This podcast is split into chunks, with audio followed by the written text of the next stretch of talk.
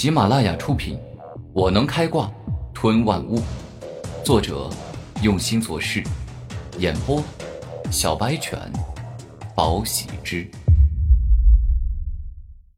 第一百四十四集。由于之前使用生命探测器时，已经插入了周小雪的头发，故此生命探测器上直接显示了周小雪的位置所在。古天明只要根据方向去前进与寻找即可。小雪的位置在我的右前方，具体的距离长度虽然我不知道，但这个古洞府不会太大，所以说要不了多久便可以找到她。古天明确认了对方的方向后，便径直的向那个方向前进。起初他还小心翼翼的，但后来却发现此地很多机关都已经被人破坏，而其余的挡在他路上的机关。却根本挡不住他这个五大奇杰之首。而在前方，美丽可爱的周小雪经过一番波折后，终于找到了一间奇异的石室，并且在石室中央看到了一个蓝色的奇异宝盒。哇塞！不枉我费了一番功夫，现在终于到丰收的时候了。开心的周小雪蹦蹦跳跳的来到石室中央，正欲拿起宝盒，后方却猛然窜出一人。周小雪回头想看看来人是谁，但发现对方速度极快，自己刚回头，对方已经来到自己身前，并且一把将蓝色宝盒收入自己空间戒指里。小妹妹，辛苦你了。不过我跟你哥有仇，所以我绝对不会让你在这里得到一件宝物的。阴险的宇文富露出笑容：“你，你是同街宇文富？”我，我哥怎么会跟你有仇？他人很好的。周小雪难以压制自己内心的恐惧，因为对方实在是太强了。哪怕自己已然突破到了灵狐境，但是跟宇文复比，还是实力太弱。他是好人，可笑之极。那个禽兽不如的混蛋，当年自命不凡，向他挑战，结果他居然一点面子都不给我。直接动用最强力量，同时施展出四门绝学，将我一瞬间轰下擂台。宇文夫怒吼，看着周小雪道：“你知不知道，自从那次比试后，我被整个灵武学院嘲笑了多久？”这，可是这也不能够怪我哥吧？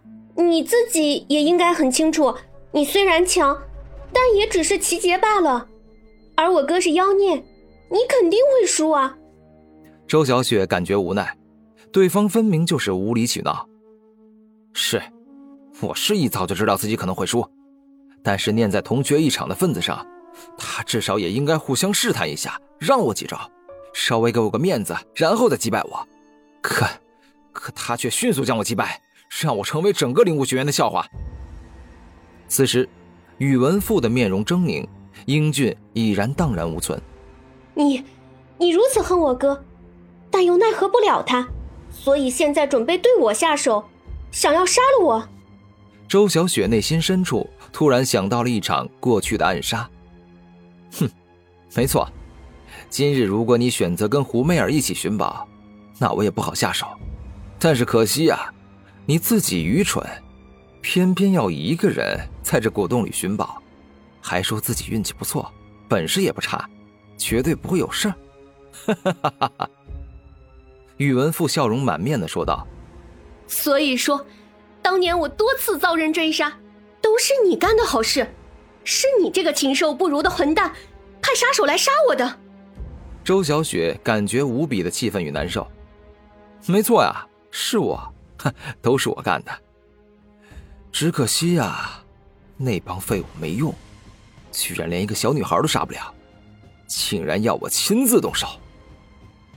宇文富缓缓的举起自己白皙的大手。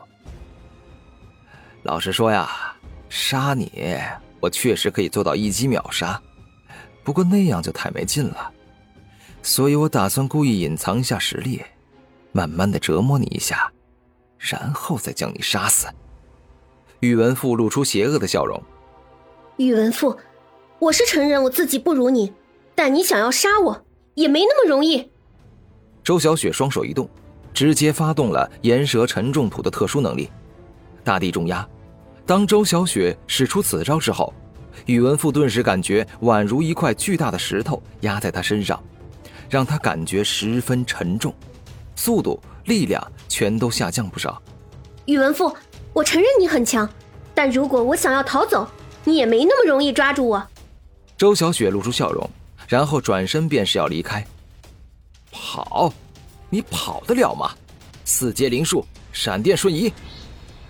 宇文富直接瞬发出四阶灵术，整个人犹如闪电一般，急速瞬移到了周小雪的面前。好快，我的大敌重压没办法真正限制住他。他不仅修为比我高很多，更是拥有越六级而战的天赋能力。见到宇文富冲到自己面前，周小雪连忙后退。金刀斩。宇文富再次瞬发四阶灵术，右手一瞬间，宛如化作了一把绝世宝刀一样。狠狠地斩向了周小雪，化境挪移。周小雪连忙使出化境挪移之法，顿时间，攻击到她身上的金刀斩顺着她的身体冲到了她的后方，将坚固的石室斩出一道裂痕。哼，真不愧是五妖之美啊！周玄通对你可真好，他给了你这么多好宝贝，这些都应该是很特别的武学吧？宇文富不仅是四大奇杰之一。而且还和周玄通一样是一个王子，故此见多识广。